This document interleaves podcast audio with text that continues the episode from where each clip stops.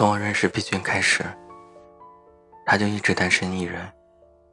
这些年，我看着他毕业，有了稳定的工作，看着他养了一只叫抹布的猫，每天过着朝九晚五的生活。他偶尔和朋友喝几杯的小酒，偶尔背着登山包，一个人去爬爬山。他不太喜欢和陌生的姑娘暧昧周旋，好像也提不起恋爱的兴趣。我们都嘲笑毕君得了单身的不治之症，也都觉得他要和他的猫共度余生了。可是谁也没有想到，最后他却是我们这群人中最早结婚的。很多人以为他一定是要求太高。所以才一直单身。可最后嫁给毕君的姑娘，是个普普通通的幼儿园老师，没有漂亮到让人惊艳，也没多么有才华。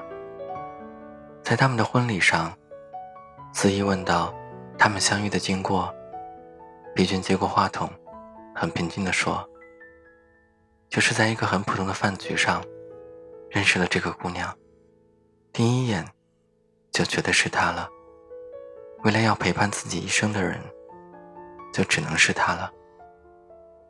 见过很多单身的人，并不是因为条件差到无人问津，也不是因为想要自由自在的生活。这些人往往更明白自己想要什么，所以他们选择等待，并且耐得住这个过程的寂寞。相遇往往像是注定的。我们无法让对的缘分提前到来，却能够守住自己的心，安静的等待着。不知道你会不会突然间觉得孤独，在接踵而来的节日里，会觉得这个世界的善意都留给了手牵手的情侣。闺蜜小苏告诉我，她昨天一个人去吃了火锅，服务员认真的问她：“等朋友吗？几位？”她说她笑着摇摇头。挑了个靠窗的位子，坐下来，安静的点菜。闺蜜一个人在远离家乡的地方工作，除了同事，几乎没什么朋友，连父母都心疼她，偶尔会劝她找个男朋友，也算有个小小的依靠。可是她依然独自一个人，一个人吃火锅，一个人看电影，一个人去健身房。也一个人去医院，这些他都觉得没什么，就只是偶尔，他喜欢那家咖啡馆，买一送一的时候，他会觉得有些好笑，会拍两杯咖啡的照片发给我看，然后看着店里来来往往的人，挑一个长得还不错的，送一杯咖啡过去。小苏说，单身的生活，每天从下班的那一刻开始。世界就只属于自己一个人了。他和很多素不相识的人一同挤地铁，看某个姑娘依偎在男朋友的怀里。她独自走过很繁华的街道，面无表情的往往是独行的人，而那些笑着闹着的，身边都是有同样笑着的另一半。怎么可能骗自己不孤单呢？当打开家门。只有钟表滴答的声音，只有打开电脑，单曲循环着喜欢的歌，假装一切是热闹的。可就算是这样，我们还是没有办法容忍自己因为孤独，就随随便便和谁在一起。如果有一天真的有了爱人，那只能是因为爱情，因为彼此吸引，非他不可，而不是。仅仅为了找一个依靠，不是为了排遣百无聊赖的生活。在这个世界上，遇到一个情投意合的人，真的挺难的。有时候你也会想要身边有个温暖的拥抱，想要家里多一双拖鞋，想要冷清的厨房里能出现另一个身影。可是缘分呢，从来不是我们想的那么容易和简单。但你相信吗？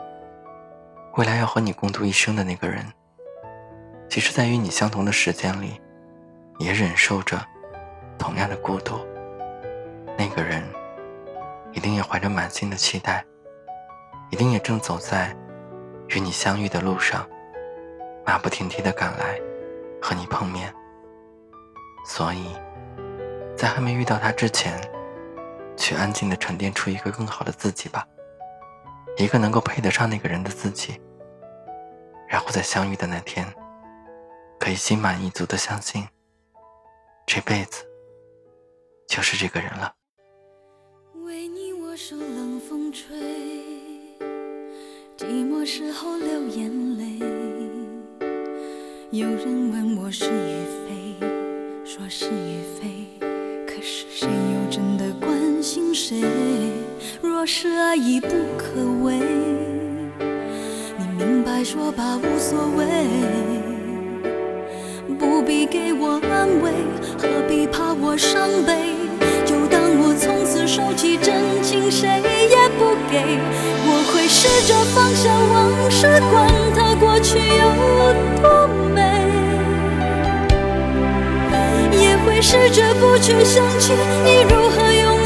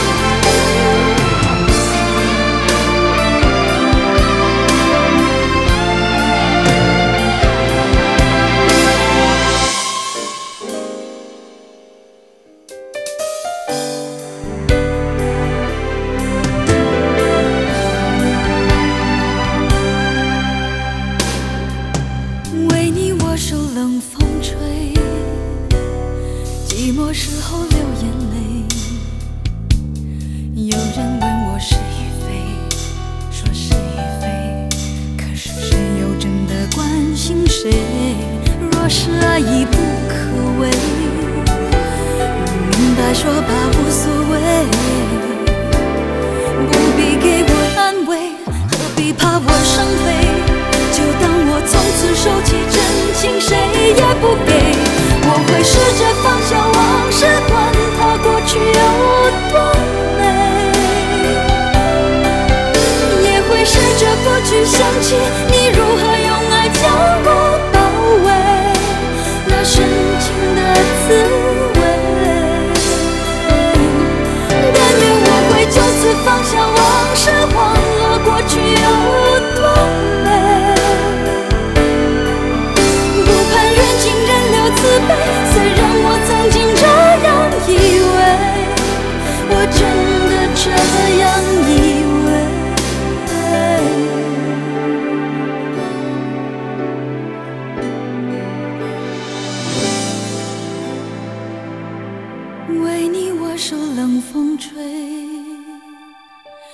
寂寞时候流眼泪。